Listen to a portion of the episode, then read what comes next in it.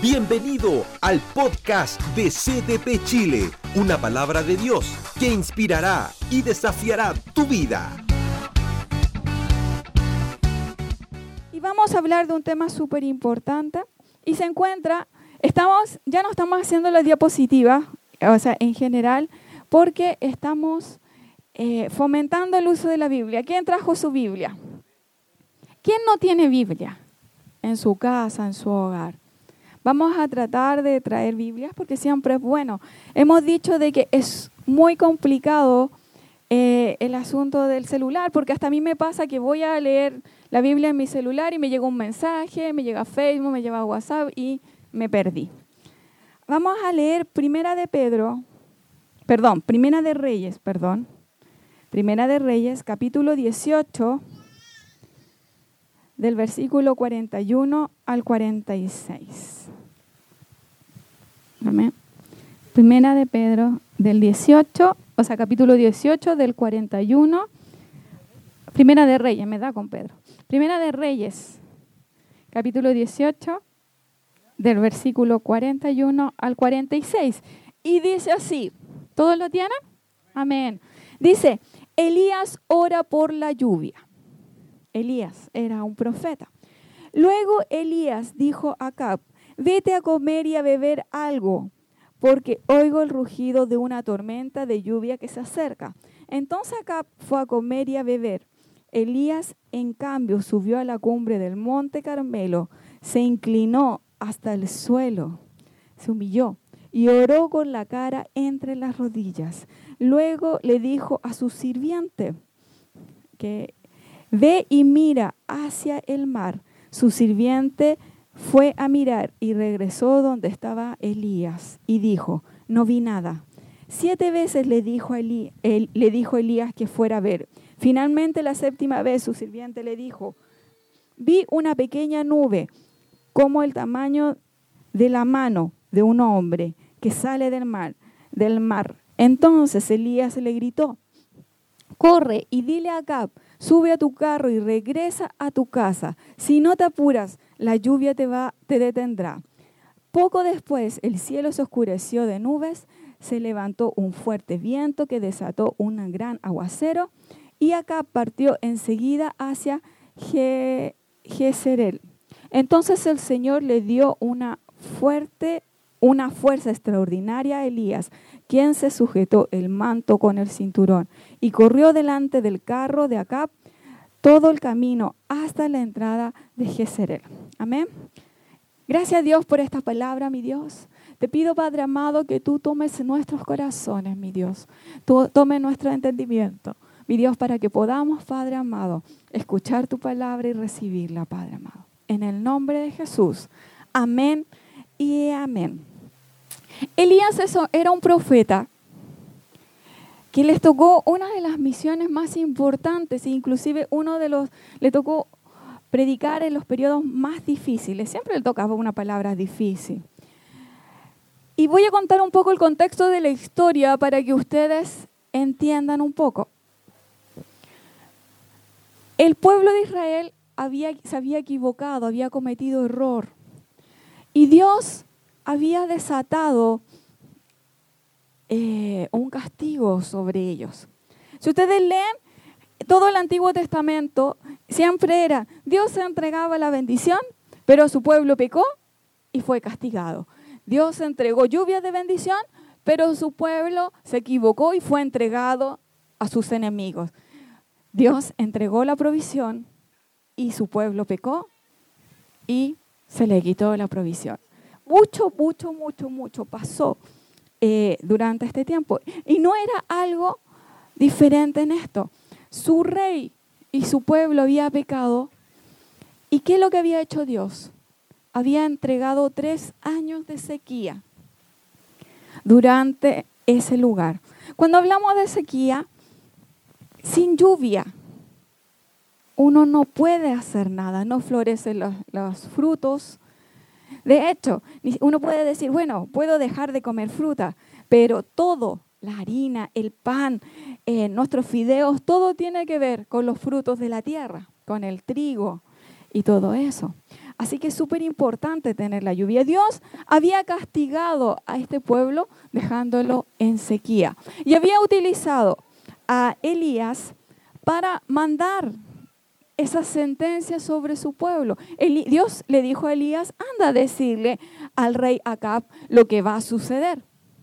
Pero ¿qué pasó? ¿Qué? Y Elías se fue. Y estuvieron durante tres años de sequía. Tres años.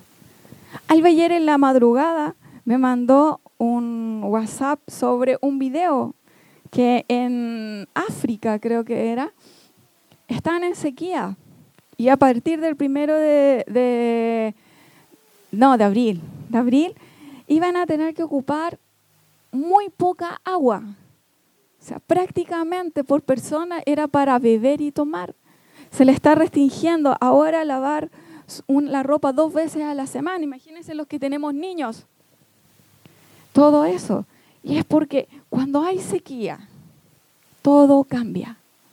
Cuando hay sequía, nada vuelve a su normalidad. Pero aquí hay tres personas, no sé si lo pudieron notar. Hay un sirviente, hay un rey y hay un profeta, ¿o no? El rey Elías era el profeta de Dios. El rey era Acab, pero también se nombra de un sirviente que se llama Abdías. Abdías que significa siervo de Dios. Había algo que tenía Abdías que era un hombre temerosísimo de Dios y amante de Dios. Y él siempre estaba para prestar ayuda a las personas. De hecho, él había encubierto, había salvado a algunas personas que creían en Dios, profetas, y lo había escondido para salvar su vida. Él era un sirviente del rey, no de Elías, del rey. Y durante eh, este proceso, el rey, el rey Acab le dice a Abdías, anda a buscar un brote, anda a ver si en otras tierras hay algo verde, un brote para que se pueda comer. Y en ese proceso iba Abdías cuando se encuentra con Elías nuevamente. Eso quiere decir que lo probable de que Abdías le dio la, o sea, eh, Elías le dio la sentencia y se fue y desapareció durante tres años porque de nuevo se encontraron. ¿Y qué pasó? De que Abdías al verlo le dice, Elías le dice a Abdías, al sirviente, dile a tu rey que he vuelto y necesito hablar con él. Y hay algo súper especial en esto porque Abdías sabía lo que era el sometimiento, sabía lo que era obedecer. Y le dice a Elías, tú eres profeta de Dios, yo reconozco que tú eres la voz de Dios. Pero ir donde mi rey desobedeciendo va a significar que yo muera. Y él tenía temor. Entonces Elías le dijo, mira, vive Dios, que yo no mandaría, no mandaría que te mataran. Hazlo. Dile que yo he llegado y yo llego después. ¿Ok? Y aquí empieza algo súper especial porque eh, Elías venía con una palabra de Dios. Ahora, ¿de qué nos sirve esta palabra más encima del Antiguo Testamento en lo que nosotros vivimos? Hay momentos en la vida en los cuales nosotros vivimos sequías, ¿o no?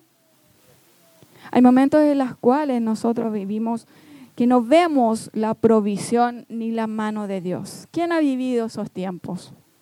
Yo creo que todos, ¿cierto? ¿Quiénes están viviendo esos tiempos? Podemos ver eh, podemos ver un poco de bendición o el rocío de Dios en, algunos lugares de nuestra vida, pero hay otros que no están. Podemos vivir una sequía en nuestra espiritualidad. Podemos vivir una sequía en nuestra familia. No hay familia, ya no existe. Podemos vivir una sequía en lo económico. Podemos vivir una sequía eh, con nuestras parejas, con nuestros esposos, las esposas. Pero siempre podemos tener sequía en algún momento, ¿no? ¿Qué les ha pasado? Durante estas tres semanas hemos estado haciendo un ayuno de Daniel, que el ayuno de Daniel es para desatar las bendiciones del cielo. ¿Cuántos quieren desatar las bendiciones del cielo? Voy a preguntar otra vez, ¿cuántos quieren desatar las bendiciones del cielo? Pero las bendiciones del cielo están desatadas. Es como que yo dijera, ¿sabes qué? Yo tengo, te puedo pasar el dinero, pero ven tú a buscarlo. Y esa persona nunca aparece, aunque lo necesitara. Esas bendiciones están desatadas. En el cielo hay enfermedades. En el cielo hay pobrezas. En el cielo hay contiendas. En el cielo hay de todo eso. Y si nosotros somos embajadores del cielo, ¿qué tendría que suceder? La riqueza, la sanidad. Y estoy hablando riqueza, no solamente de dinero, estoy hablando de la riqueza incluso espiritual debiese proveer o fluir a través de nosotros. Amén. Es súper importante. Y ahora vamos a hablar, contando el contexto de la historia, sobre desatar la lluvia de bendición. ¿Cuántos quieren desatar la lluvia de bendición? Amén. Quiero que inmediatamente puedan cerrar sus ojos y piensen en esa sequía que en este, en este momento está provocando un conflicto en su vida. Esa sequía puede ser económica, esa sequía puede ser una enfermedad, esa sequía puede ser una relación, esa sequía puede ser un quiebre de una relación. Piensen rápidamente, grafíquelo en su mente, ¿qué puede ser esa sequía? ¿Lo tienen? Una nomás. No, no, no, está bien. ¿Lo tienen en su mente? ¿Amén? ¿Lo tienen? Ya. ¿Cuántos quieren desatar la lluvia de bendición sobre esa sequía? ¿Ustedes creen, ¿Ustedes creen de que un rocío puede sanar la tierra de una sequía? No, necesitamos una lluvia. Una lluvia. Un rocío sería la misericordia que nos contiene Dios cada día. Pero una lluvia sería la gracia de Dios sobre nosotros, ¿o no? ¿Cuántos quieren la gracia de Dios? Amén. Los desperté a todos. Disculpen. ¿Cuántos quieren la gracia de Dios? Amén. Ay, pero están durmiendo. Que el calor no, no los mate. Hay unos puntos que yo leyendo el capítulo 18, todo el 18, porque es sumamente largo, lléguelo a leer a su hogar, porque ese es nuestro deber, llegar a leer allá a la casa, que salen ahí. Primero, Dios, ¿por qué castigó al pueblo de Israel? ¿Alguien sabe? Porque él, ellos tomaron otros dioses y era el dios Baal. Como veían de que Dios se demoraba un poquito o no daba lo que ellos querían, porque Dios no se demoraba, sino les daba lo que quería, lo que necesitaban en realidad. Pero como no le daban lo que quería, ellos se inclinaron a otros dioses, el dios Baal. Que Dios, eh, Baal es amo, la traducción es amo, señor, dueño. Eso es su traducción. Ellos empezaron a adorar a Dios, Baal, a ese Dios Baal. Y en ese momento Dios se molestó y los castigó. Ahora, el primero Número uno, para que se desate la lluvia de bendición,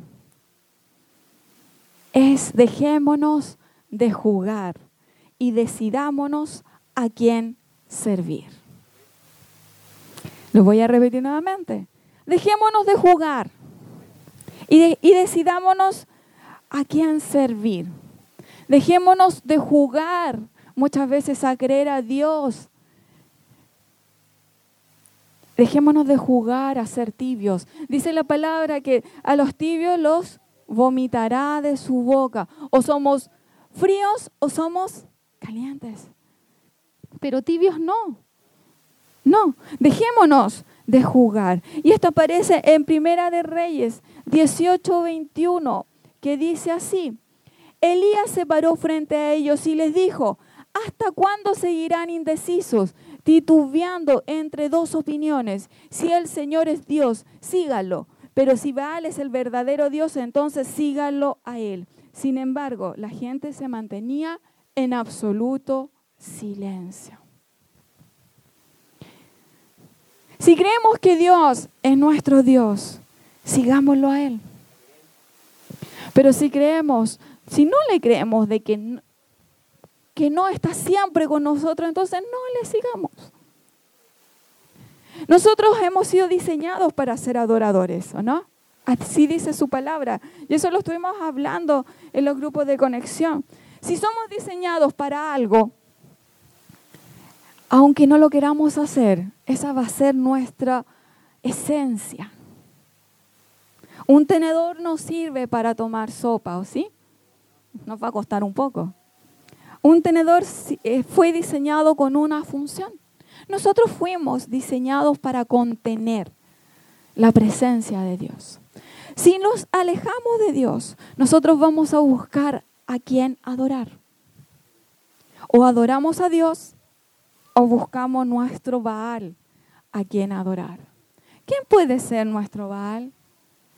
Puede ser nuestro trabajo. Pueden ser nuestros hijos. Pueden ser nuestro esposo. Puede ser las esposas. Puede ser el dinero porque lo necesitamos o no.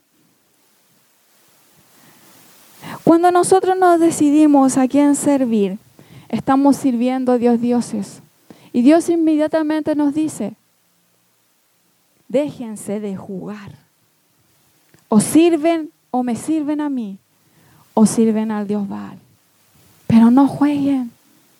No jueguen que cuando las cosas se nos vuelven imposibles, nos vamos a Dios y cuando las cosas son simples y están en nuestras manos, o cuando está todo solucionado, no recurrimos a Dios. Todos dicen de que es cuando estamos en problemas, es difícil recurrir a Dios y es al revés. Cuando tenemos el problema, la dificultad, cuando no tenemos la solución, recurrimos a Dios porque se nos escapa de nuestras manos. Pero cuando todo va bien, cuesta.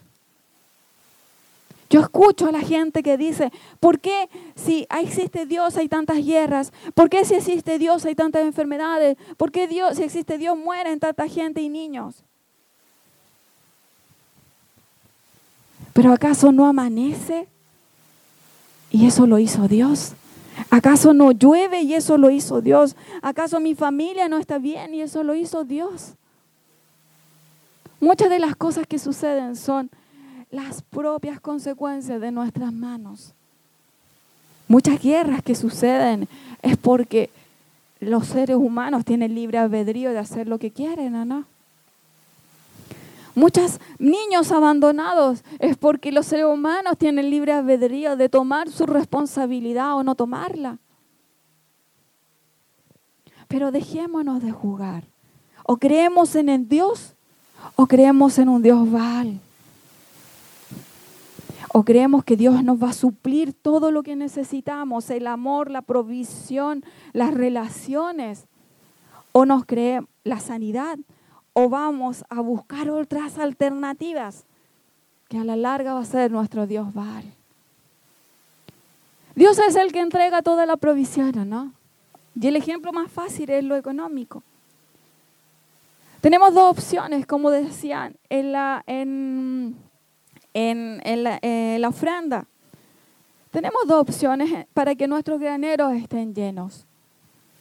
Pero muchas veces nos vemos económicamente afectados y tratamos de buscar más y más y más trabajo, en la cual no tenemos ni siquiera tiempo de conectarnos con nuestro Padre. Si la palabra dice que Él proveerá lo del cielo, entrega, entrega las aves del cielo, ¿cómo no va a entregar cosas buenas a sus hijos? cualquier problema, cualquier dificultad que usted tenga, para que se desate la lluvia, tiene que dejar y tenemos que dejar de jugar a quien servir. Y eso es algo que todos hemos hecho y muchas veces hacemos. Número dos, ser valientes y no nos dejemos llevar por el error o por el error general de otros. ¿Les ha pasado? Como hijos de Dios tenemos que estar a favor de la vida, ¿o no? ¿Les ha pasado cuando ustedes dicen, yo estoy a favor de la vida? ¿Qué les pasa? Son casi vituperiados, muertos y todo lo demás, ¿o no? Menos mal ya no se puede hacer eso, pero... Y uno no entiende. Esa es mi opinión. Pero aún así, tenemos que ser valientes y no nos dejemos llevar por el medio, por lo global. Así se levantó Elías. En Primera de Reyes 18, 22 dice, entonces, eh, entonces Elías le dijo, yo soy el único profeta del Señor que queda, pero Baal tiene 450 profetas. Cuando servimos a Dios, nos volvemos profetas y voceros de su palabra. Muchas veces vemos la unción profética, pero todos somos profetas de Dios, ¿no? Porque todos somos voceros de la palabra o debiésemos ser voceros de la palabra de Dios, voceros de vida para Dios. ¿Y qué había sucedido? Como Dios no había respondido, el pueblo de Israel comenzó a adorar a Baal. Y ya no existían profetas de Dios, sino existían profetas de Baal. ¿Cuántos, cuántos profetas habían? 400. 450 profetas de Baal. Y es difícil no ser un profeta de Baal cuando todo empieza a complicarse, ¿o no? Yo siempre he dicho de que entre mamás nos pasamos el dato de diferentes cosas. Pucha, me va a pillar el doctor. Cuando tenemos un dolor de guatita, ¿qué es lo primero? Antes, cuando incluso la niña está embarazada, le decimos, compra Flape. ¿O no? San Flape lo puede todo. ¿A ver? La guagua hace un gesto, métele Flape, no importa. ¿O no? La Jenny viene con Flape, ¿cierto? Pero muchas veces nos rendimos a cosas simples. Alguien tiene un dolor, un conflicto. Lo primero que debiésemos ser profetas de Dios y orar por esa persona. Después que vaya al médico. No está malo ir al médico. Está bien. Pero nuestra primera reacción debiese ser ser un profeta de Dios. Amén. Estoy corriendo porque mucho aire. Entonces, seamos valientes, aunque muchos de nuestro sector, o inclusive seamos los pioneros en la familia. Mis papás les tocaron ser los pioneros. ¿Hay alguien más que el pionero de su familia? Amén. Cuesta o no? Porque todos los que no son profetas de Dios son profetas de Baal. Y cuando empezamos a creer en lo sobrenatural, la realidad supera y la gente empieza ahí. ¿Pero cómo? ¿Estás creyendo en eso? ¿Pero cómo? Y empiezan las críticas. Cuesta ser un profeta de Dios. Es lo mismo que le pasaba en este momento a Elías. Así que no se preocupe. Le pasó a Elías. por eso le está pasando a usted. Los profetas, eran 450 profetas en contra. Uno estaba como una contienda media desigual. Pero Elías conocía a Dios. Elías conocía a su padre y fue valiente y se enfrentó a esos profetas. E incluso los desafió. Le dijo, ya, probemos a Dios. Hay una palabra que dice, pruébenme en la, en la Biblia y esa la ocupamos con las mujeres y hemos tenido grande bendición sobre eso, ¿no? Pruébenme. Dios dijo, bueno, Elías dijo, probemos cuál es el Dios verdadero, su Dios o mi Dios. E inclusive les puso otra prueba más difícil. No se las voy a contar para que la lean. Ya, no les puedo contar ahí. Y aún así, incluso hubo una parte que Elías decía que cuando ellos intentaban invocar a su Dios, Elías se burlaba. No decía se reía, decía se burlaba. Porque él sabía de que su Dios no era el Dios real. No se vengan a burlar ustedes de otras personas que no tengan. eso no se hace. Estén ahí, sabiendo que Dios, eh, aunque seas el único o la única, frente a muchos profetas de Baal, no te desesperes, porque no estás solo o sola. El poder de Dios está contigo y Él será manifiesto. Número uno, dejamos de jugar y nos empezamos a decidir a quien servir. Número dos, ser valientes y no nos dejemos llenar o involucrar por el entorno.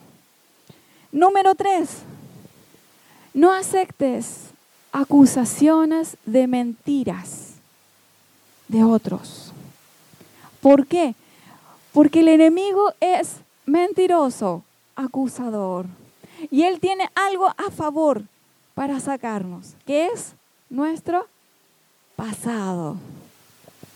Aquí entre nos, ¿quién no ha tenido un pasado de vidrio o un tejado de vidrio? Que algunos, el enemigo tiene mucho repertorio para poder ocupar, otros tienen menos repertorio. Pero aún así el enemigo se encarga de que ese poquito repertorio sea un gran repertorio para poder hacer una magna película en contra de nosotros. No aceptes las acusaciones del enemigo o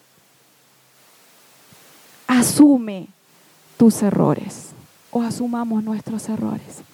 Porque el enemigo ataca al pueblo de Dios de dos formas. Haciéndonos que estemos todo el tiempo con acusación, con mentira, sintiéndonos culpables por todo.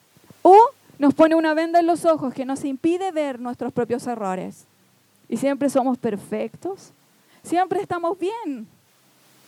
Siempre está bien nuestra relación con Dios. Siempre todo lo hacemos bien. Y no es así. Siempre, todos los días nos equivocamos mil veces con Dios, ¿o no? Todos los días nos equivocamos mil veces con nuestros, esposos. ¿No escucho el amén de los hombres? Deberían haber aprovechado. Todos los días no, se equivocan nuestros esposos con nosotras. Amén. Ese fue fuerte. Amén. Todos los días nos equivocamos con nuestros hijos. ¿Se dan cuenta que el pueblo femenino o es más gritón o, a ver, allá, o es más gritón o está más conectado? La mujer ahí está muy lista para decirlo. No aceptes las acusaciones de mentiras o asumes tus errores. Dios, el enemigo ha puesto en el pueblo de Dios, no afuera, en el pueblo de Dios estas dos cosas. O andamos con culpas todo el día o andamos con una venda que nos impide ver. En Primera de Reyes 18, 17 dice así. Cuando acá vino el rey, a Elías exclamó, así que realmente eres tú, alborotador de Israel. Le pregunta si que tú eres el que tiene aquí la escoba con sequía. Eso fue lo que le dijo. Yo no le he causado ningún problema a Israel, respondió Elías. Tú y tu familia son los alborotadores, porque se negaron a obedecer los mandatos del Señor y en cambio han rendido sus cultos a la imagen de Baal. Él se presentó a, a, mm, Acab, al rey. Inmediatamente el rey le dijo, mira cómo tienes esta nación, toda seca. Es por tu culpa porque está todo así. Y lamentablemente, o no lamentablemente, Elías había ido a dar la sentencia de la sequía. ¿Cómo tienes este pueblo? Inmediatamente Elías sabía por quién fue a dar la palabra. Él llegó y dijo, a ver, espera, yo no tengo aquí la sequía. Yo no hice el alboroto aquí, el problema durante estos tres años. Fuiste tú. Tú te equivocaste. Tú empezaste a adorar a otros dioses. Tú no te asumiste ante Dios. Así que no aceptemos acusaciones de mentiras del enemigo. O hagámonos responsables. O hagámonos responsables de nuestros errores. Muchas veces acusamos, podemos criticar, e inclusive hay personas que culpan a Dios por lo que le está sucediendo. Y a veces son consecuencias de nuestros propios errores. Podemos acusar al pastor. Los seres humanos tendemos a acusar. ¿Se recuerdan aquel gran episodio en el huerto del Edén? Todos los hombres me ponen cara así como, mm, ya lo va a sacar otra vez. Sí, lo voy a sacar nuevamente. Y comió la mujer del fruto y se lo dio a su esposo. Que son confiados los hombres, podría venir, haber venido ese fruto con veneno. Y ni miró y, y se lo comió. Vino Dios y le dijo, ¿qué estás haciendo? Se lo dijo al hombre. Y el hombre dijo, "Ah, la mujer que me diste, ella fue, yo no fui. Yo como lo que ella cocina. Entonces ella me trajo eso. ¿Y eso es válido para Dios? Dios le dijo, a ver, espérate, espérate, ¿yo hablé con tu señora o hablé contigo? Ah, conmigo, ya. Entonces no me metas la señora. Después yo voy a hablar con la señora. Ahora voy a hablar con usted. Usted tenía que estar ahí, en oración, cuidando su huerto, su hogar.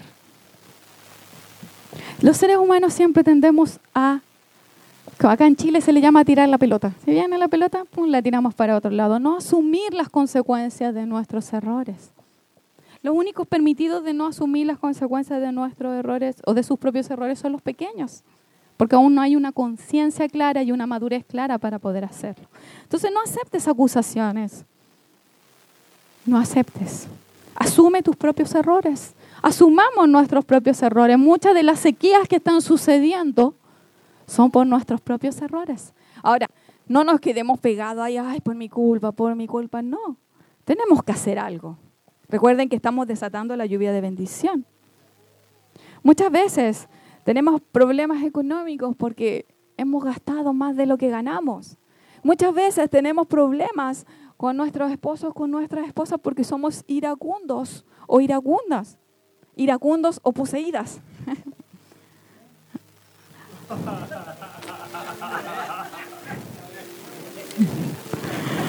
Se le van a cortar los días al pastor.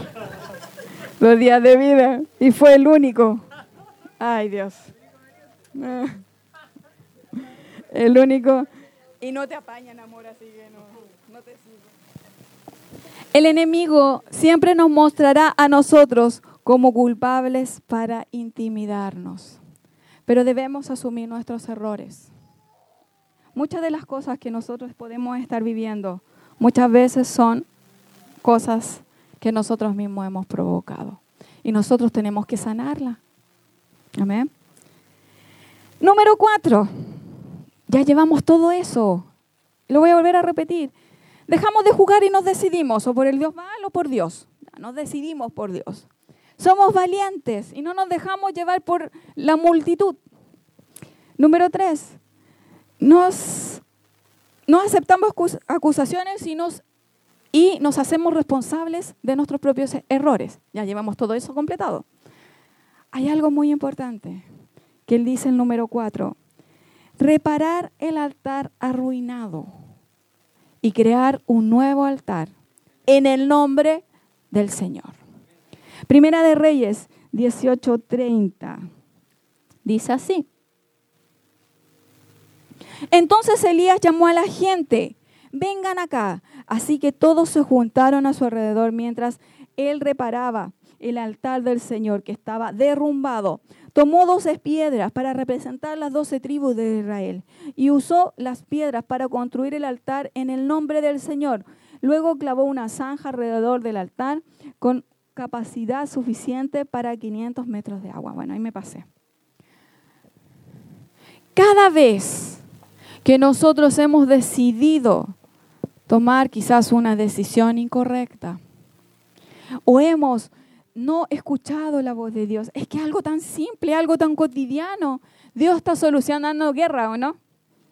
Dios está solucionando hambruna o no? ¿Cómo se va a preocupar en algo tan cotidiano como un problema en el trabajo, como un problema en el hogar? Recuerden, que una avalancha comienza con una pequeña piedra. Una avalancha no comienza como avalancha. Una avalancha comienza tan solo en las montañas que se quiebre una pequeña piedra y al bajar se vuelve una gran avalancha.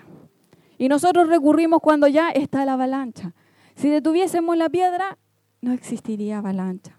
Porque aún así, aunque se detenga la avalancha, siempre hay estragos. Entonces, cuando hemos decidido ocupar o tomar el lugar de Dios y tomamos el Dios Baal, inmediatamente el altar del Señor se arruina, se rompe, se destruye. Porque no pueden, no pueden haber, no pueden salir dos aguas de una misma llave, ¿o no? No puede salir un agua sucia y un agua limpia al mismo tiempo, ¿no? O aquellos que les gusta la Coca-Cola, no puede salir Coca-Cola y agua del mismo, ¿no? ¿Cierto? Veo algunas caras. No pueden. Inmediatamente cuando nosotros decidimos poner al Dios, otro Dios que no nos corresponde, inmediatamente se destruye el altar de Dios. Y muchas veces preguntamos, Dios, ¿por qué en tu altar? ¿Por qué, Señor, tú no mandas lluvia de bendición, pero no hay un altar de adoración en nuestra vida para Él? Así que tenemos que levantar un altar por y para Dios. En el nombre del Señor. Recuerden que ya hemos destruido todos los otros dioses, en los otros dioses Baal. Ya hemos decidido que Dios es el único que puede responder en nuestras finanzas y voy a esperar en Él. Y si damos, Dios nos entrega. Si consagramos, Él nos retribuye. Aquí los hombres, menos mi esposo, voy a estar en capilla. ¿Han intentado conversar con una mujer enojada? ¿Se puede? Ah, porque no está la esposa. Háganme con el dedito así o así. ¿Se puede no? El pastor Mario sabiamente va a dar una vuelta a la manzana. Ah. ¿Se puede o no? O cuando, no sé si yo solo seré, aquí se le llama cabeza dura, porfiada. Cuando se me mete algo en la cabeza no hay caso. ¿Seré solo yo? ¿Han tratado de cambiarle un pensamiento a alguien cabeza dura? No, ¿cierto? No hay caso. Cuando a alguien se le mete, o las mujeres, no, sí somos así las mujeres. Cuando se nos mete algo en la cabeza, somos fijas en eso, ¿no?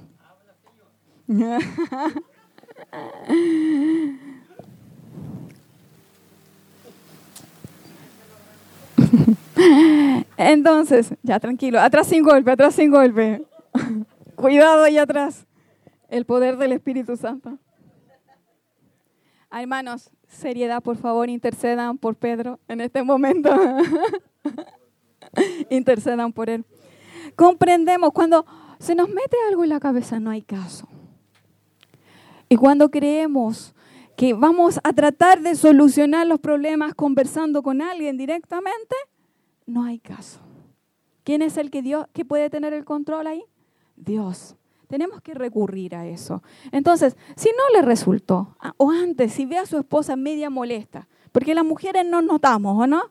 Que la cuchara, que la olla, que el niño. No, no, no, eso no se puede.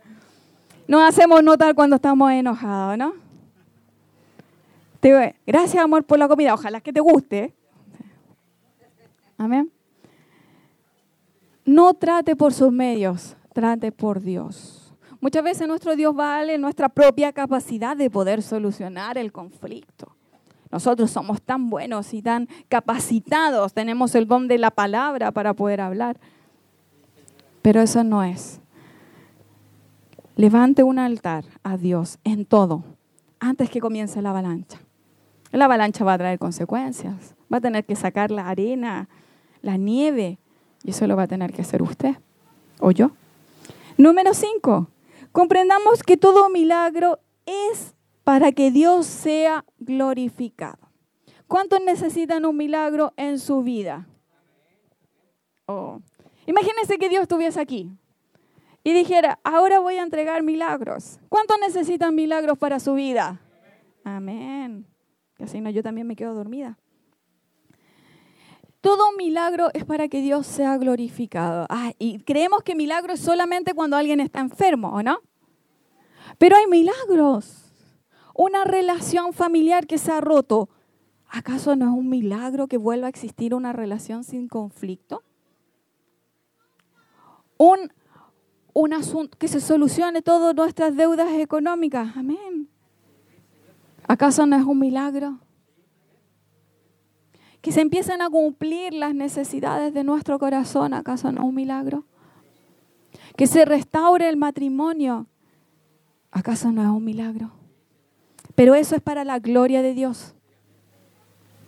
Primera de Reyes 18:36 dice, a la hora que solía solía hacerse el sacrificio vespertino, el profeta Elías caminó hacia el altar y oró, oh Dios mío, oh Señor Dios de Abraham, de Isaac y de Jacob, demuestra hoy que tú eres Dios de Israel y que yo soy tu siervo. Demuestra que yo he hecho todo esto por orden tuya.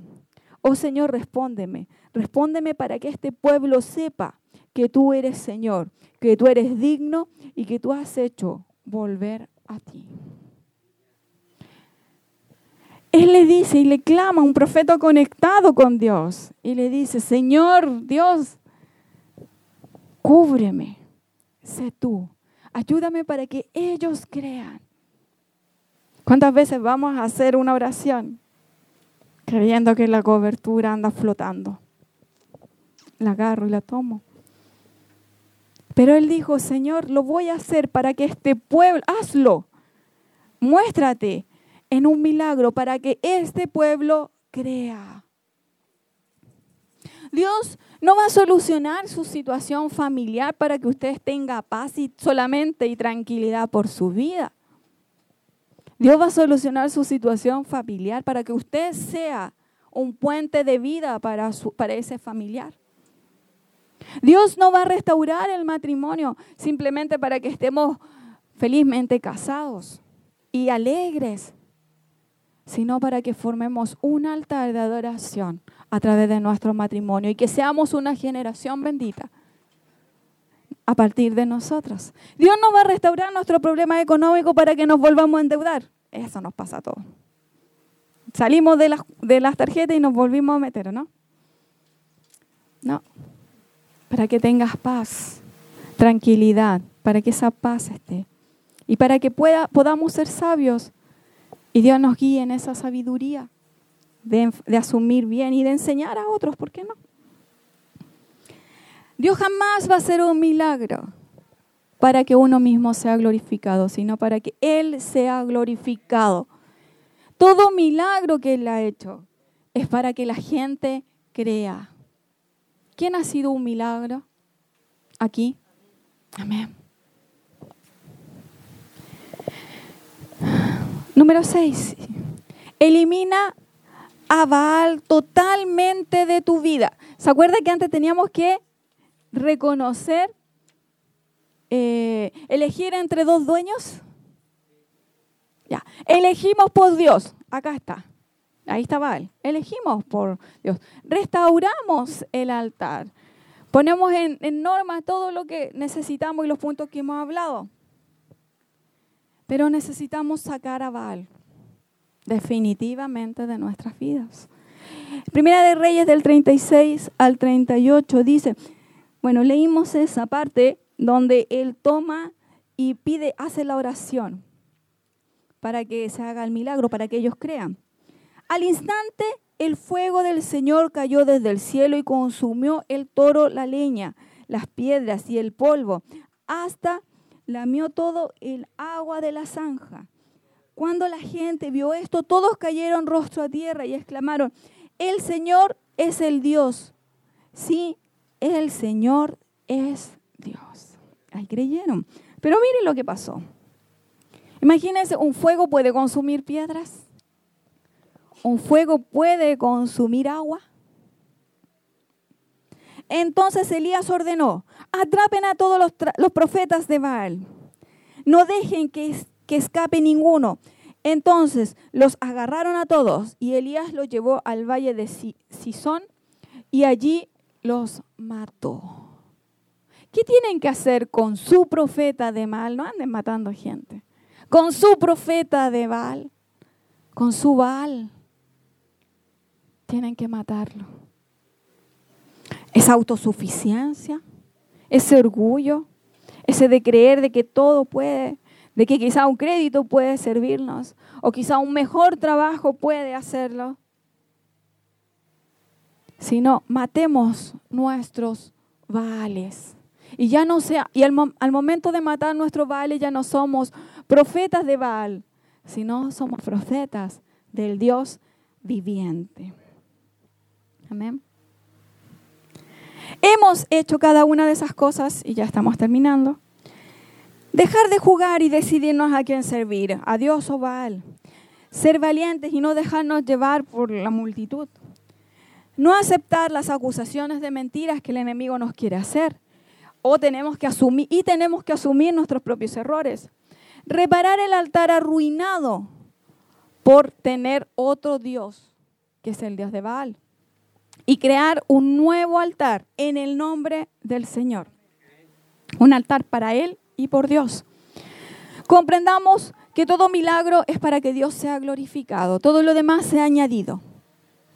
Dios va a hacer el milagro en su hogar, no solamente para que usted sea feliz, es la añadidura, sino que para que Dios sea glorificado.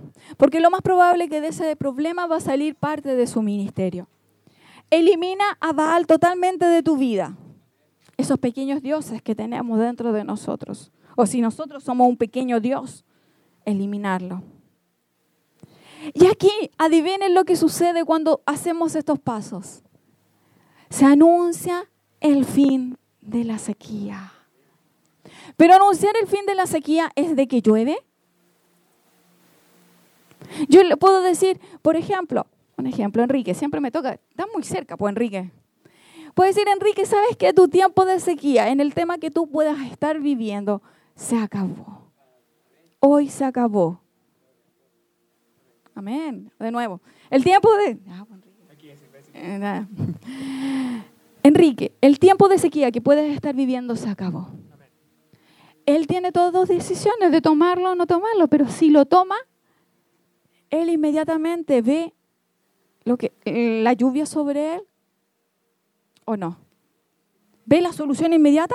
Está la palabra desatada. Esa palabra desatada nosotros la tomamos. Pero es que Dios no ha desatado palabras sobre mi vida. En la Biblia hay mucha palabra desatada. Busque, ore.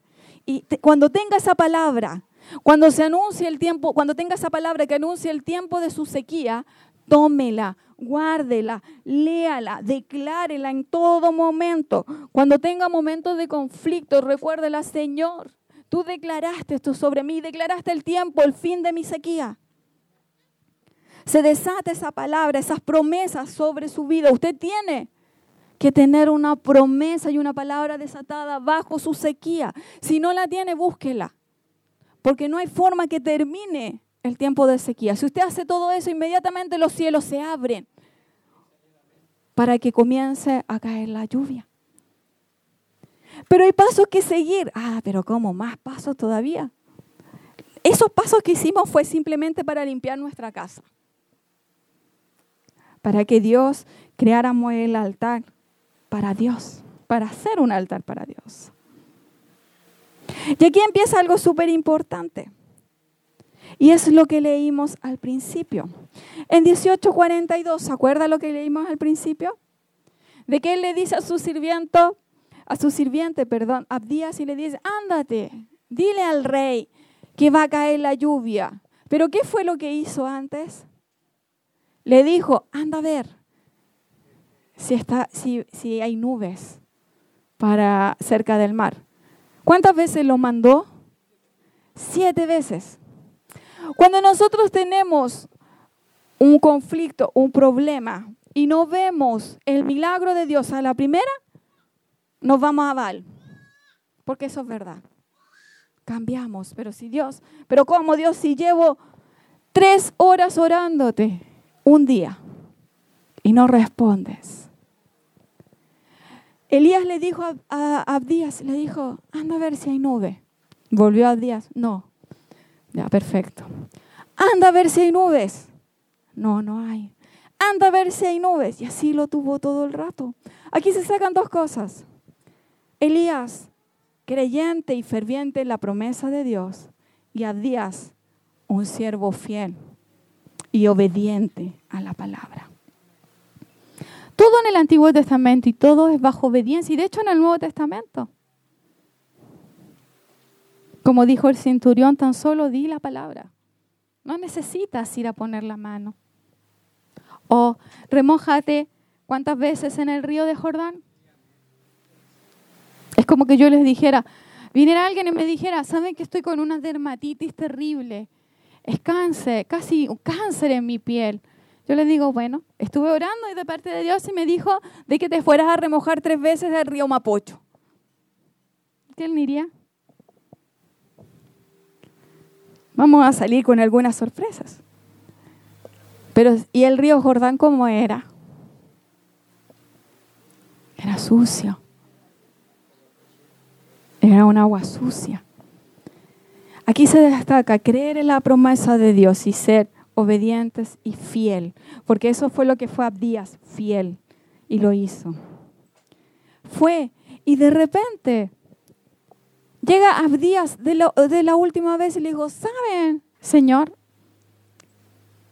Veo a lo lejos una nube del porte de mi mano. ¿Esta nube puede provocar una lluvia? ¿Una nube así? ¿Qué está saliendo? Es como cuando dicen está saliendo humo blanco en algún problema, ¿o no? Esa nube fue la promesa de Dios sobre, sobre Elías, sobre el pueblo de Israel. Muchas veces nosotros queremos que el milagro sea desatado inmediatamente y nosotros caminar sobre el milagro. Lamentablemente la Biblia no sale eso. Moisés tuvo que caminar sobre el mar para que éste se abriera, ¿o no?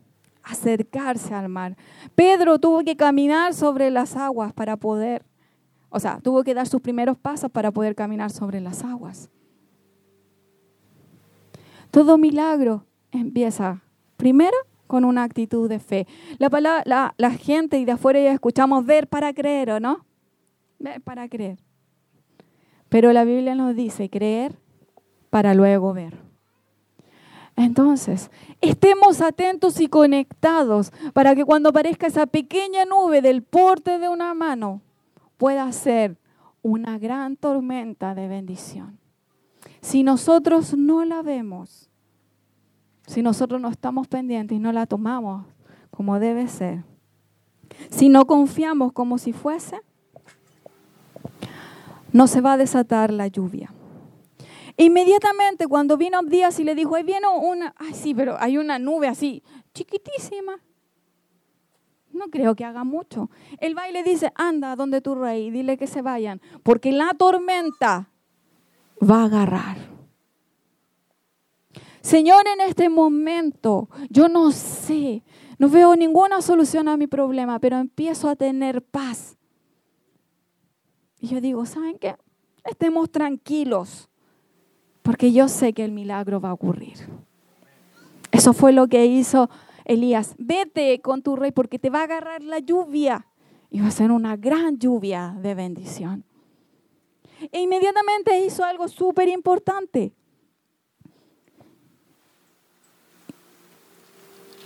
Él llegó y dijo, fue a... Está por acá. Entonces, Abdías, o sea, Elías, perdón, fue y se postró de rodillas bajo, con su cabeza entre ellas. Si quieres ver la lluvia de bendición, eso fue antes de que apareciera la nube. Tiene que haber humillación, tiene que haber adoración. ¿Acaso nosotros funcionamos si nuestros hijos nos vienen a reclamar algo? Quiero un yogur ahora, quiero un yogur ahora. ¿Nosotros se lo damos? ¿Mm? ¿Se lo damos o no? Yo no se lo daría. Y cambia un poco la forma de pedir. Pero si viene mi hijo y me dice, ¿sabes que tengo hambre? ¿Me darías un yogur? Yo se lo doy. Es súper importante que tengamos que humillarnos, estar en constante oración, porque todo lo que hacemos en privado es reflejado en público. Nuestra humillación en privado, para eso es nuestra intimidad. Lo demás es grupal, las guerras espirituales. Humillémonos ante Dios, oremos por esa necesidad. Si tenemos el problema que tengamos, la sequía, el nombre que, que sea, entreguémoselo a Dios en, un, en humillación y en adoración ante Él. A través de la adoración se desata todo. Luego confía. Apártate en intimidad con Dios. Humíllate. Confía como si fueses. Y no dejes de creer y propaga la fe. Si yo no propago la fe, recuerden que Dios va a hacer un milagro para que Él sea glorificado. Si Dios hace el milagro y me lo quedo para mí, ¿funciona? No. Dios va a hacer un milagro en la vida de cada uno, porque quizás de ahí va a comenzar nuestro ministerio. Si nosotros tenemos un problema de enfermedad, quizás Dios te va a sanar para entregar esperanzas. Pero no solo para eso, sino que también quizás se va a desatar en ti un don de sanidad. Dios va a restaurar las relaciones, tu matrimonio. Porque quizás de ahí va a salir palabra de sabiduría y de exhortación para aquellos que necesiten, para que les enseñemos a hacer unos buenos matrimonios de acuerdo a la Biblia, no de acuerdo a lo que nosotros creamos, lo que dice la Biblia. Entonces, cuando ya se anuncie el fin de la sequía, apártate en intimidad con Dios. Todo lo que se muestra, todo lo que se muestra, todo lo que es hecho en la intimidad es se muestra en nuestra vida cotidiana en público. Humíllate. No, no nos sentemos solo a reclamar, porque por reclamos tenemos muchos. Amén. Confía como si fuese. No dejes de creer aunque sea una nubecita pequeñita del porte de tu mano, y propaga la fe como si fuese. Yo voy a salir de esto. Yo voy a ser sano. Yo voy a hacer nuevas cosas. Amén. Sí, pase. Bienvenido. Entonces, si quieres que la lluvia de bendición se desate sobre tu vida, no olvides seguir todos estos pasos. Dejar de jugar y decidirte a quién servir. Lo voy a volver a repetir, esta va a ser la última vez. ¿Seguimos a Dios o seguimos a Baal? ¿Por qué? Porque Baal pedía sangre para conseguir cosas, supuestamente. Dos, Sé valiente y no te dejes llevar por la multitud.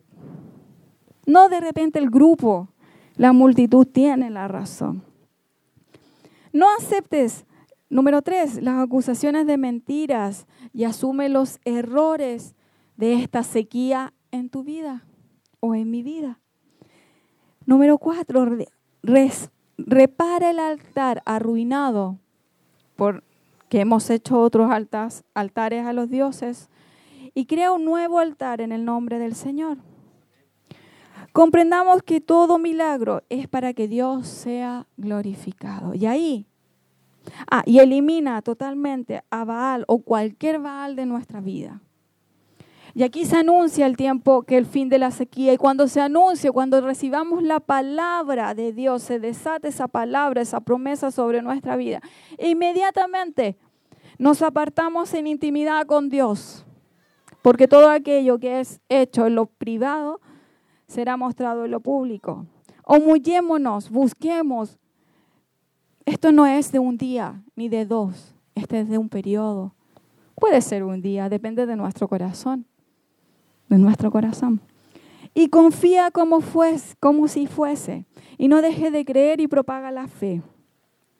No dejes de creer, aunque no veas la bendición búscala, sígala, hasta que esa pequeña nube que indica que la, que indica que la bendición viene, atrápala, consíguela, búscala, porque esa será tu bendición. Aunque sea muy pequeña al inicio, la promesa, tómala y declárala como si fuese. Amén. Primera de Reyes 44 dice, 1844 dice. Se me perdió. Finalmente, la séptima vez, su sirviente le dijo, vi una pequeña nube como del tamaño de la mano de un hombre que sale del mar. Entonces Elías le gritó, corre y dile a Acab, suba su carro y regresa a tu casa. Si no, si no te apuras, la lluvia te detendrá. Era una nube de este tamaño que iba a, iba a provocar una gran bendición, una gran tormenta. Amén. Le invito a que se coloque de pie o en pie. Amén. Amén. Quiero, antes de que podamos orar, quiero, no sé, durante toda la predicación, la verdad es que Dios ha traído muchas cosas, muchas cosas a mi corazón. Y, y bueno, la mayoría de nosotros estamos sumergidos durante estos días en un tiempo de ayuno, ¿cierto? Que nos une como iglesia, algo que, que en realidad nos lleva a poder buscar la presencia de Dios y el rostro de Dios. Y me llama mucho la atención cómo Dios ha estado hablando eh, cosas que en realidad están muy unidas. Yo, yo, yo quiero pedir ahí un poquitito la atención de cada uno de ustedes. Porque yo creo que lo que Dios nos está hablando tiene que ver con las necesidades que el pueblo hoy día está, pueda estar viviendo. Y esto es respuesta de Dios. Lo que, lo que el Señor nos está hablando el día de hoy, lo que nos ha estado hablando los días anteriores, tiene que ver con una dirección. Si hay algo que Dios provee para que las cosas sean sanadas, resueltas en nuestra vida, es dirección. Dios no hace magia sobre nuestra vida. ¿sí? Cuando alguien, por ejemplo, tiene un problema en su familia, un problema en su matrimonio, Dios no va a si tú buscas a Dios, Dios no va a venir y va a resolver el conflicto de una manera mágica y tú no vas a hacer nada. Lo que Dios provee al pueblo, lo que Dios provee a sus hijos es palabra, porque la palabra nos da dirección, ¿sí? Y la dirección lo que hace es darnos las indicaciones de lo que debemos hacer, de lo que debemos creer, de lo que debemos soltar para que ciertas cosas ocurran y ciertas cosas sucedan. Y esto es lo que Dios nos está dando. Dios nos está dando dirección.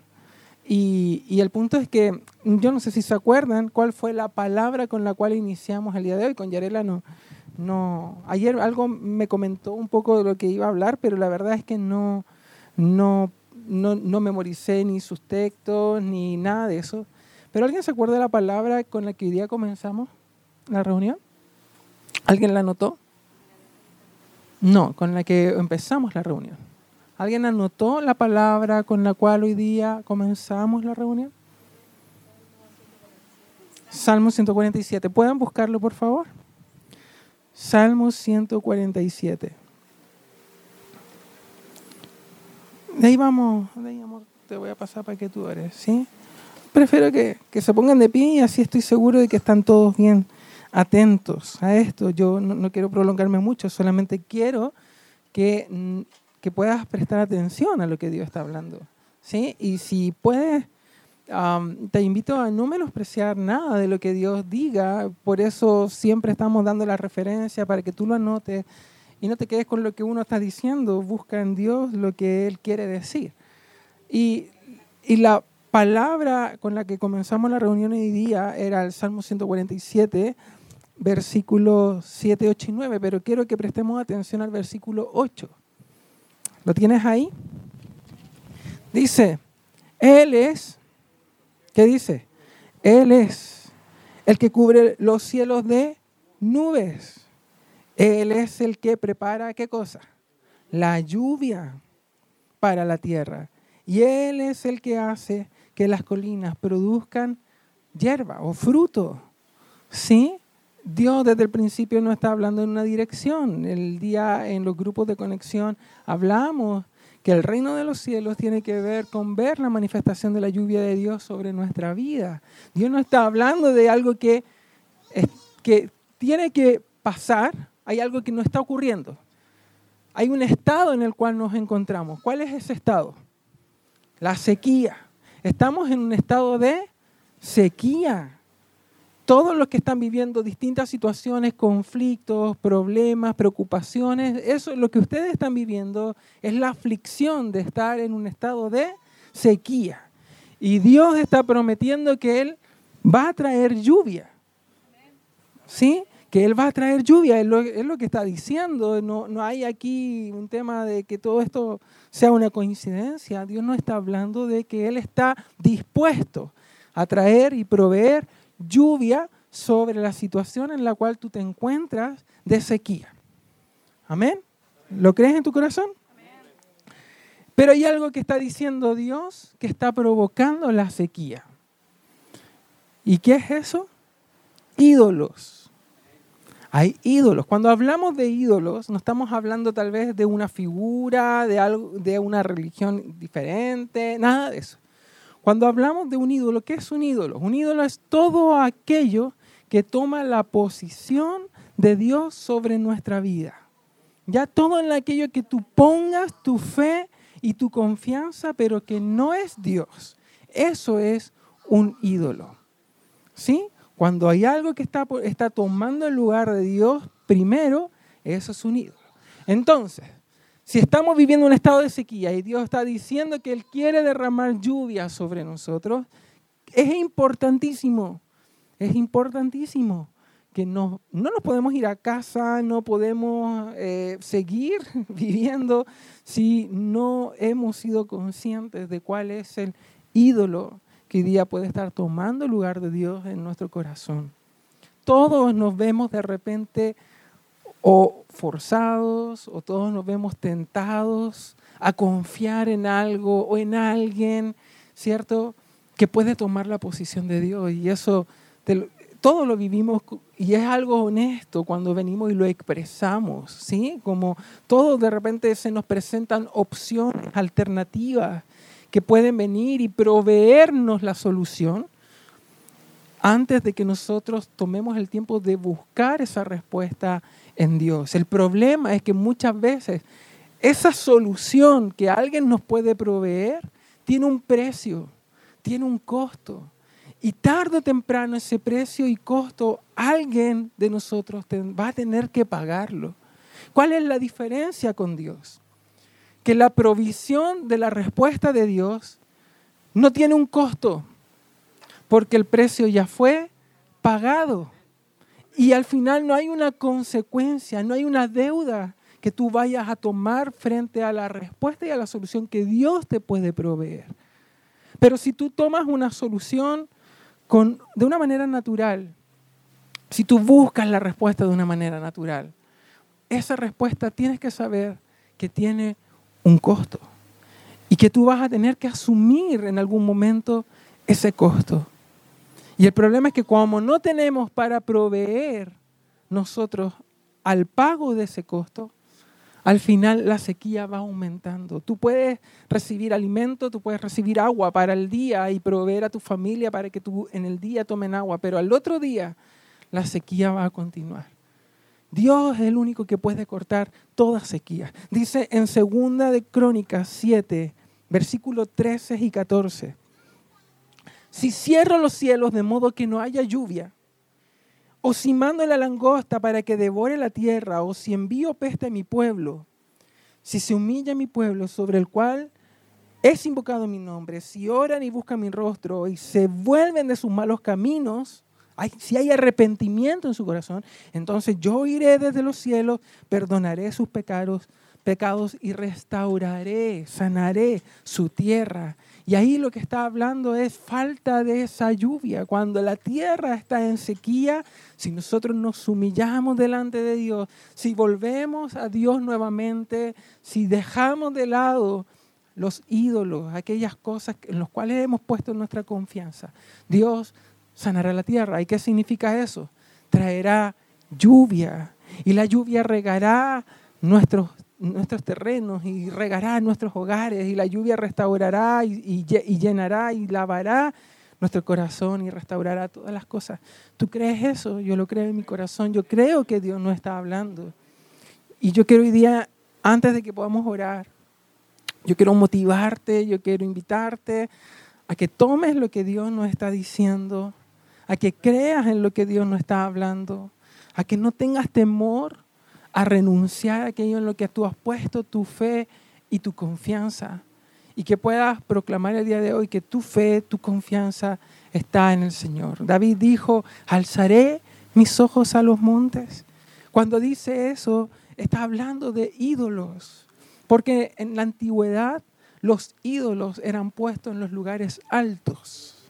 Sí, los ídolos eran puestos en los lugares altos. Los templos a los ídolos se construían sobre los montes, sobre los, lugares más altos. Mientras más alto era el templo o era la estatua del ídolo, ¿cierto? Mayor era su poder, mayor era su divinidad. Y David dice, alzaré, hace esta pregunta, alzaré mis ojos a los montes, pondré mis ojos en los ídolos, pondré mis ojos en los templos construidos por hombres. Y él dice, no, mi fe, mi certeza, mi confianza está en el Señor de los ejércitos. Y el punto es que ahí es donde nosotros sabemos que está nuestra protección, ahí es donde Dios proveerá todo lo que nosotros podamos necesitar. ¿Dónde hemos puesto nuestra confianza en este tiempo? Nos hemos movido tal vez de una manera natural, no hemos movido en nuestra propia lógica, pero el punto es que Dios nos está desafiando, Dios nos está llamando a poner nuestro corazón y nuestra confianza y nuestros ojos en Él. Y Dios está haciendo una promesa que si arrancamos, ¿cierto? Aquellas cosas en las cuales hemos confiado durante este tiempo, aquellas cosas que nos han venido, han venido a tomar su lugar, Él traerá restauración, Él llenará nuestro corazón, como hablábamos hoy día, y yo creo que todo esto tiene que ver con lo mismo. El Señor nos hablaba en el tiempo de las ofrendas, que Él traería lluvia para llenar nuestros graneros. ¿Sí? Y Dios nos está hablando de esto. Honremos a Dios con lo mejor, con lo primero. Que Él sea hoy día quien tome nuestro corazón, nuestra mente, nuestros pensamientos, nuestras fuerzas. Y Dios va a rebosar con su bendición nuestros hogares, nuestras familias, a nuestros hijos, nuestras necesidades. ¿Tú lo crees? Yo lo creo en mi corazón. Yo siento que Dios nos está hablando de esto. Yo siento en mi interior, en mi corazón, un fuego cuando hablamos sobre esto. Entonces Dios está trayendo una respuesta. En este tiempo de búsqueda de la iglesia, Dios, está trayendo una dirección. Amén. Y el punto es que tenemos que movernos en obediencia, conforme a lo que el Señor esté hablando, para que podamos ver hecho realidad su promesa sobre nuestras vidas. Así que yo te invito a que puedas un momento cerrar tus ojos. Yarela va a hacer esta oración, va a ministrar este tiempo. Pero yo primero quiero invitarte a que puedas cerrar tus ojos y pedirle a Dios, a pedirle a su Espíritu Santo que hoy pueda revelar en tu corazón, primeramente, cuál es el, ¿Quién, o qué ha sido lo que ha tomado en este tiempo el lugar de Dios, su trono en tu corazón? ¿Dónde has puesto tu confianza? ¿Dónde estás poniendo hoy tu fe? ¿Dónde estás poniendo hoy tus expectativas? Y que tú puedas el día de hoy alinear tu corazón, alinear tus pensamientos y poner a Dios en el trono de tu vida, poner a Dios en el trono de tu corazón para que Él sea el primero, para que Él sea la fuente de tu confianza, para que Él sea la fuente de donde viene, de donde provienen las promesas en la que tú estás atesorando en tu corazón. Él ya pagó el precio, en Él no hay deuda. Si tú recibes su bendición, si tú recibes su providencia, no va a haber una deuda que te esclavice. Él cortará las cadenas, Él promete que quienes ponen su confianza en Él recibirán libertad. La provisión de Dios trae libertad a tu corazón, a tu espíritu y a tu mente. Y cuando hay libertad hay paz. Cuando hay paz hay sabiduría en las decisiones que tomamos. Cuando hay sabiduría, caminamos con seguridad. El temor huye de nuestro corazón. Y por eso es importante que el canal de bendición de Dios sea restaurado sobre este hogar, sobre esta casa, sobre nuestros hogares, sobre nuestra familia, sobre nuestra economía, sobre nuestros proyectos, sobre nuestros sueños, sobre los problemas que podamos estar hoy día viviendo o enfrentando. Pon tu fe, tu confianza en el Señor y que Él tome su trono en medio de nosotros. Amén. Amén. Vamos a preparar nuestro corazón de acuerdo a lo que se habló recién. Vamos a pedirle, Pastor Mario, ¿puede llamar a todos los niños que pasen para acá? Que se queden al lado de sus padres, porque esto es algo familiar, no es algo de cada uno. Como decíamos, ¿se acuerda que al inicio preparamos nuestro corazón y pensamos en eso, dificultado en ese conflicto, aquella sequía que estamos teniendo? Vamos a presentársela a Dios porque Él es el único, el único que puede mandar la lluvia de bendición. Un rocío, como lo dijimos, nunca puede eh, quitar una sequía. De hecho, cuando uno ve sequía, ve unas grietas enormes en la tierra y eso no lo hace un rocío. Amén. Así que vamos a invitar primeramente a que cierren sus ojos. Y aquellos o aquellas que necesiten orar, vamos a invitar a los niños que se queden en silencio, sentaditos ahí porque vamos a orar, cada uno de ellos. Vamos a invitar a aquellos que necesitan la lluvia de bendición, que pasen acá adelante y puedan orar. No importando quienes seamos, su nombre, su título, su cargo, seamos pastor o no seamos pastores. Aquí todos somos hijos de Dios y estamos en la misma batalla. Así que el que quiere pasar acá adelante para recibir, para que Dios derrame lluvias de bendición, lo invito a que pase acá adelante durante nuestra oración para que Él haga. Amén. Si se pueden ahí estar. No hay ninguna diferencia entre orar de pie, orar postrado o arrodillado, pero decía la palabra, vino Eliseo y se humilló, se puso de rodillas para que la lluvia de bendición se desatara, esa pequeña nube. Así que lo invito a quien quiera pasar acá adelante, póngase de rodillas y ore con sus manos hacia arriba para recibir esa palabra, esa lluvia. Amén. Padre, en el nombre de Jesús. Mi Dios, en esta tarde, mi Dios, te agradecemos porque tú hablas a nuestra vida, a nuestro corazón, mi Dios.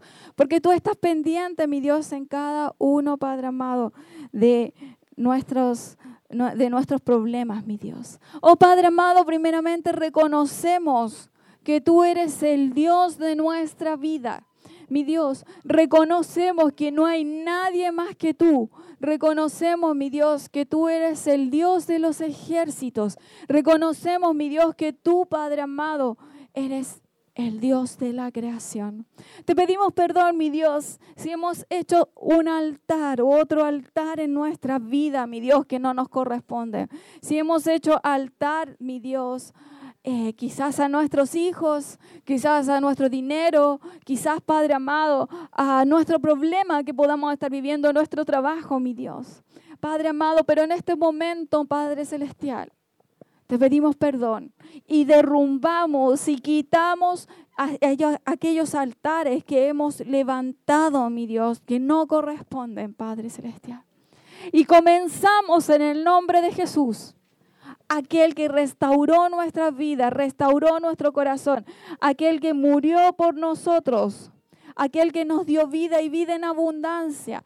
Comenzamos a tomar las piedras del altar y comenzamos a restaurar ese altar en el nombre de Jesús, para que tú seas el dueño y señor de nuestra vida, para que tú gobiernes nuestro corazón, para que tú, Padre amado, seas el que guíe y continúe nuestra vida hasta el fin de nuestros tiempos, mi Dios. Oh Padre Celestial. Creemos, mi Dios, en lo que tú harás. Desata la palabra para cada uno de aquellos, para nuestras vidas, mi Dios. Tan solo di la palabra y será hecho. Tan solo di la palabra y será hecho. Así lo creemos. Como aquel centurión, tan solo di la palabra y será hecho. Repitan, tan solo di la palabra, oh Dios, y será hecho. Tan solo di la palabra y será hecho en mi vida. Oh mi Dios, Padre Celestial, desatamos la lluvia de bendición por cada uno de tus hijos, mi Dios, que están postrados, mi Dios. Quizás la lluvia de bendición es sanidad, Padre Celestial. Quizás la lluvia de, de, de bendición es, es lo económico, Padre Celestial. Oh mi Dios, Espíritu Santo, fluye sobre cada uno de ellos, mi Dios, de acuerdo a sus necesidades, mi Dios. Fluye, oh Dios, Padre amado, con esa lluvia de bendición, Padre amado. Oh mi Dios, creemos que tú eres el único, mi Dios, que fluye esa bendición, mi Dios. Oh Padre amado, mira tus hijos en este momento, están postrados ante ti, mi Dios, porque creen de que tú eres el único Dios que puedes, Padre amado, quitar la sequía de su vida, mi Dios. Padre Celestial, desatamos en el nombre de Jesús la lluvia de bendición. Desatamos en el nombre de Jesús la lluvia de bendición sobre su vida, mi Dios, Padre Celestial. Declaramos en el nombre de Jesús que esa pequeña nube, mi Dios, viene, Padre amado, cargada, llena de bendiciones, Padre Celestial. Declaramos en el nombre de Jesús que esa pequeña nube, mi Dios, que quizás es tan pequeña y tan insignificante para todo, viene cargada de lluvia, mi Dios, Padre amado, no solamente, mi Dios, para romper la sequía, mi Dios, sino para que fluya continuamente y riegue nuestras vidas, mi Dios. Lo creemos, Padre amado, mi Dios. Tomamos esa lluvia de bendición Declaramos que esa lluvia de bendición viene sobre nosotros, mi Dios. Porque creemos, Padre amado, que tú eres el único, mi Dios. Padre Celestial, que puede hacerlo. Si mi pueblo se humillase y oran y buscan mi rostro y se alejaran de, de su mal camino, yo los oiré, perdonaré y sanaré su tierra. Gracias Dios Gracias Dios, porque sé, Padre amado, que la lluvia de bendición comenzará a caer sobre nuestros hogares, mi Dios. Que la lluvia de bendición comenzará a fluir, Padre amado, a partir de muy pronto, mi Dios. Desde este momento comienza, Padre amado, a aparecer esa pequeña nube, Padre celestial, y comenzaremos a proclamar tu bendición, mi Dios. Padre amado, lo creemos, lo creemos, mi Dios. Gracias, Dios. Gracias Dios. Gracias por tu amor, mi Dios. Gracias por tu provisión. Gracias por tu palabra, mi Dios. Porque ya tenemos la palabra, Dios. Que vendrás y sanarás nuestra tierra. Padre Celestial, si nosotros nos humillamos, tú perdonarás nuestros pecados y sanarás nuestra tierra. Gracias Dios. En el nombre de Jesús. Gracias, Padre, porque creemos, Padre amado, que será hecho. Padre amado, porque creeremos para ver lo que necesitamos. Dígalo, yo creo antes de ver. Yo creo. Diga en su mente, diga en su mente esa pequeña sequía que usted tiene. Yo creo y diga la sequía que ya está hecho.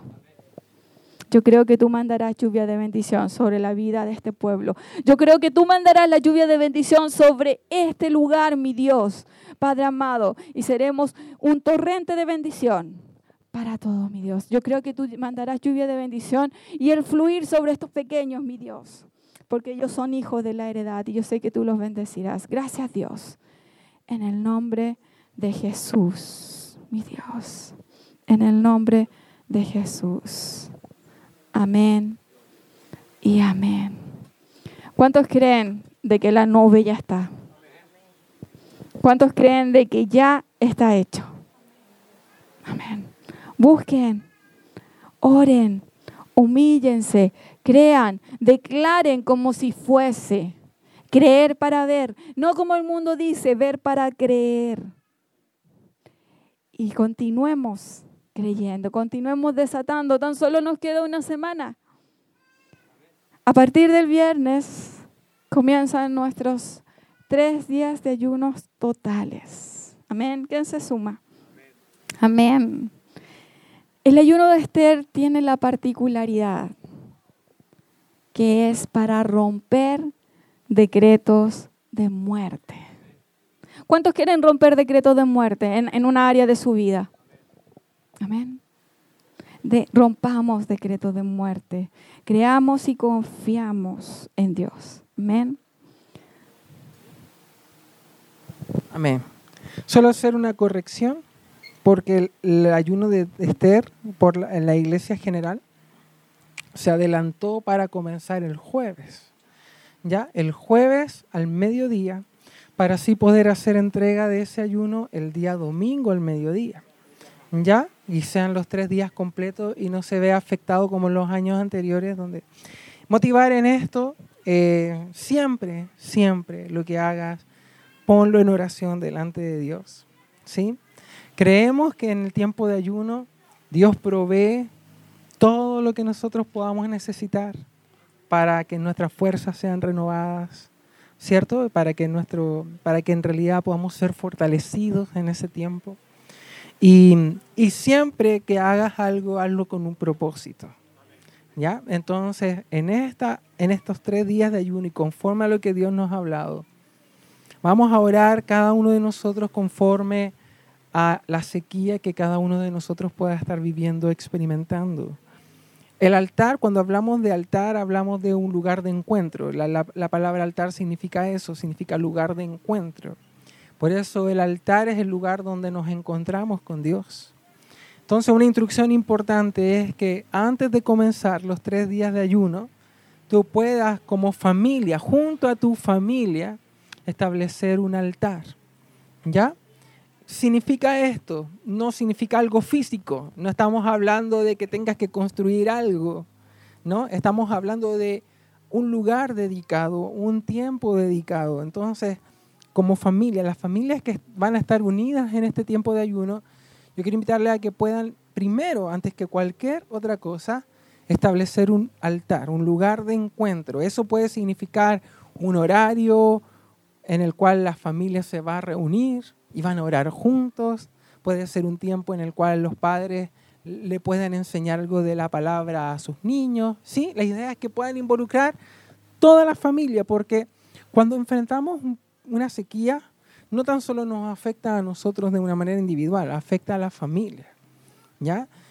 Cuando nuestro estado de ánimo comienza a verse afectado a causa de los problemas, la familia se ve afectada por eso.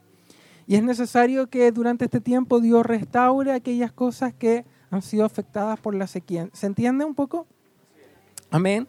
Entonces, la idea es que o el miércoles en la noche a más tardar o el jueves, cuando vayas a comenzar tu tiempo de ayuno, puedas establecer ese tiempo junto a tu familia y por lo menos una vez al día, durante los tres días, tú puedas edificar ese altar junto a tu familia. Establece también tu propio altar ya para tener tu intimidad con el Señor, tu lugar secreto. No hay mejor lugar el lugar secreto que tú puedas habilitar. Dice la palabra que cuando tú te encierras en tu cuarto y en tu habitación, ¿cierto? Ese es nuestro lugar secreto. Y algunos tal vez de nosotros pueden tener otro lugar. Yo tengo un lugar preferido para orar y sé que es mi lugar donde yo me encuentro con papá cada vez que, que voy a ese lugar. Entonces establece tu, altar, establece tu lugar, establece tu tiempo. Amén. Y te motivo entonces a que en ese altar tú presentes, tú presentes en ese altar al comenzar cualquier cosa, tú presentes tu motivo, tu problema, tu preocupación y lo que necesitas que Dios restaure y sane. Y Dios lo va a hacer. Dios va a sanar y va a restaurar lo que tú presentes frente a Él. Amén. Así que motivarte con eso. Y vamos entonces hacer nuestra oración final. ¿Esto, este, ¿Quedó claro la instrucción? ¿Ya? Quedó clara la instrucción, ¿cierto? Entonces comenzamos el jueves al mediodía. El ayuno de Esther es un ayuno puntual, especial, donde solamente nos podemos, ¿cierto? Podemos ingerir líquidos, ¿ya? Preferentemente agua.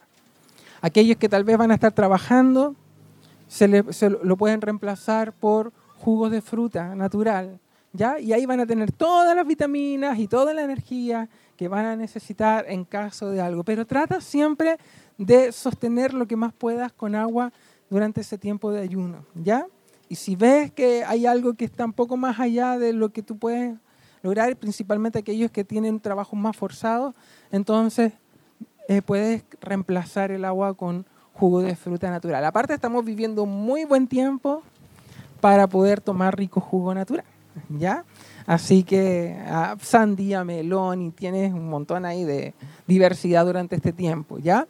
Y entender que el ayuno es un, el ayuno y la oración son cosas que van absolutamente de la mano y lo vemos en toda la escritura, lo vemos en el Antiguo Testamento, lo vemos en el Nuevo Testamento, lo vemos en cómo los discípulos en la iglesia primitiva era tan esencial no dar ni un paso, no tomar ninguna decisión si ellos no estaban en oración y oración y ayuno. Así que la oración y el ayuno es algo que es parte natural de la iglesia, ¿ya? Del cuerpo de Cristo. Así que es en el lugar de ayuno ponemos nuestra fe y nuestra confianza en que Dios provee todo lo necesario.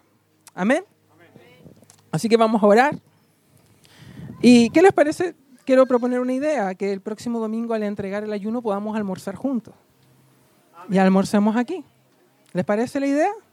Para que entre, entre algo liviano, algo suave, Mire que después de esos tres días no pueden asado, olvídense de los asados por, por lo menos por el domingo, hasta que nuestra guatita vuelva ahí a su estado. Pero ahí nos vamos a organizar. Pero ¿les parece si entregamos el ayuno juntos, almorzamos juntos y pasamos ese tiempo también de coinonía, pasamos ese tiempo para compartir y, convivir juntos? La palabra dice en, en el libro de Hechos capítulo 2 que la iglesia todos los días se reunía en el templo para orar para celebrar la cena del Señor y para compartir las comidas. Así que comer juntos es algo espiritual también. Vamos a orar. Vamos a presentar esta semana que comienza al Señor, que Él va a ser nuestro proveedor, que Él va a ser nuestra fuerza, que Él va a traer paz sobre nuestro corazón y va a dirigir nuestro corazón a caminar en obediencia hacia su perfecta, buena y agradable voluntad. Dios, en el nombre de Jesús, como pueblo, como iglesia, como hermanos, como una familia, hoy Señor, venimos ante tu presencia y te damos gracias. Gracias porque tú has provisto de tu presencia, has provisto de tu palabra, has provisto de dirección, has provisto, Señor, de tu Espíritu sobre cada uno de nosotros. Y tenemos nuestra fe y nuestra confianza que estamos, Señor, en el hueco de tu mano, que somos la niña de tus ojos y que estás, Señor, al pendiente de nuestro dolor, de nuestra preocupación, de nuestros temores. Pero que tu Padre hoy nos provee de tu presencia para que todo temor, para que todo dolor, para que toda angustia, Señor, sea erradicada, sea arrancado de nuestro corazón por medio de tu perfecto amor. Inúndanos, Señor, con tu amor. Inunda a tus hijos, a tu pueblo, con tu perfecto amor. Ese amor que derramaste en la cruz por medio de tu Hijo, por amor al mundo, dice la palabra. Oh Señor, Tú no esperas nada propio, tu amor no es egoísta, tu amor no se jacta, tu amor no es vanidoso. Todo ese amor que tú derramas sobre nosotros y toda dirección que tú nos das es para llevarnos a ese plan perfecto que tú tienes para nuestra vida, a ese propósito perfecto que tú tienes para nuestra vida. Planes de bien y no de mal, planes que nos proveen de un futuro y una esperanza.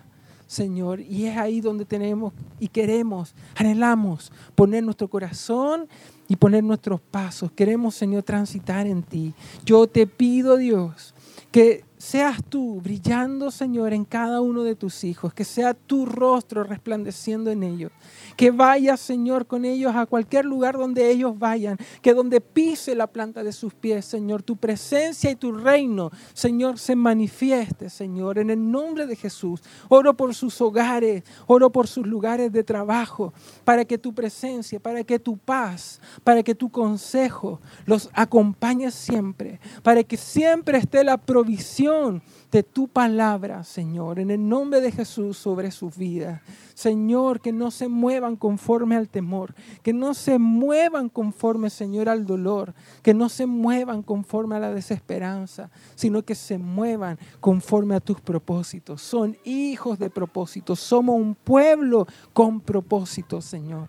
Y hoy pedimos que ese propósito sea establecido en nuestros corazones y en nuestra mente. Señor, que aquel que haya llegado el día de hoy, Señor, con dolor, con alguna enfermedad, con alguna aflicción, Señor, en su cuerpo, en su corazón, sea sanado en el nombre de Jesús. Yo proclamo el día de hoy libertad libertad sobre tus hijos, Señor, sobre toda opresión, sobre toda enfermedad, sobre toda angustia o temor del corazón, sé tú llenándolo, Señor, con tu Espíritu Santo. Señor, que cada día nos enseñes a caminar en armonía, en unidad, Señor, porque somos una familia, un pueblo y somos uno contigo, Señor.